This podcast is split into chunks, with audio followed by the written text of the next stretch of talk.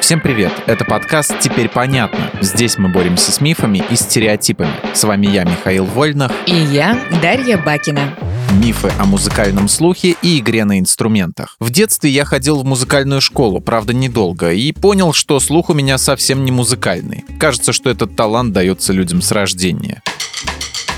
Нет, Миш, это миф. Музыкальный слух можно развить и людям без нужной предрасположенности. Не факт, конечно, что он будет абсолютным, но музицировать позволит. Ну, то есть ты подтверждаешь, что некоторые люди с рождения более музыкальны, чем другие. Это не я подтверждаю, а ученые. Есть совместная работа финских и американских исследователей. Они провели полногеномное сканирование людей с хорошим музыкальным слухом и нашли у тех несколько общих особенностей генов, связанных с улавливанием и обработкой звуков. Так что способности способности родителей музыкантов могут передаваться по наследству. Впрочем, гены – штука непостоянная, и талант вполне может потеряться в дебрях ДНК. Понятно, то есть предрасположенность кроется у людей в генах, но и все же при усердной работе музыкальный слух можно воспитать. Да, так и есть. Как? Что нужно делать для этого? Если человек с детства постоянно слушает музыку или кто-нибудь из братьев или сестер часто играет, например, на гитаре, слух будет развиваться легче. Даже простое пение на утренниках в детском саду пойдет на пользу. А занятия на музыкальных инструментах могут менять саму структуру мозга,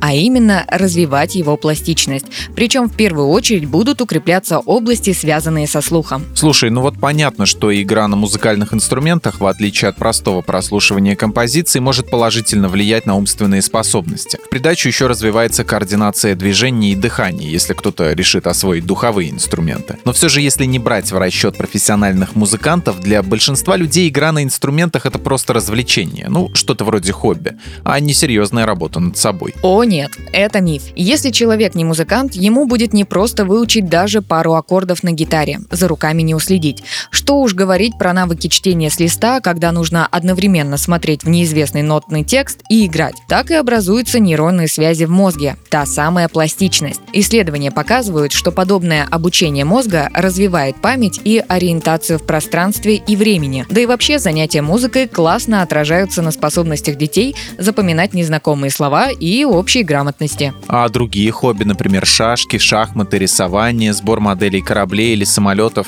спорт, в конце концов, они не помогают развитию детей? Не скажу конкретно о том, что ты перечислил, но обучение музыке эффективнее многих других занятий. Был даже интересный эксперимент. Исследователи сравнивали показатели у двух групп детей. Одни в свободное время занимались музыкой, другие изучали военное дело. В обеих группах дети стали креативнее, а их память улучшалась. Но в музыкальной показатели были выше, а подростки развивались быстрее. Конечно, это не значит, что если посадить двоечника за фортепиано, то он он за полгода превратится в отличника. Музыкальное образование не панацея. Да понятно. Впрочем, лишним оно тоже не будет. Главное, чтобы самому ребенку нравилось. Мне тоже так кажется.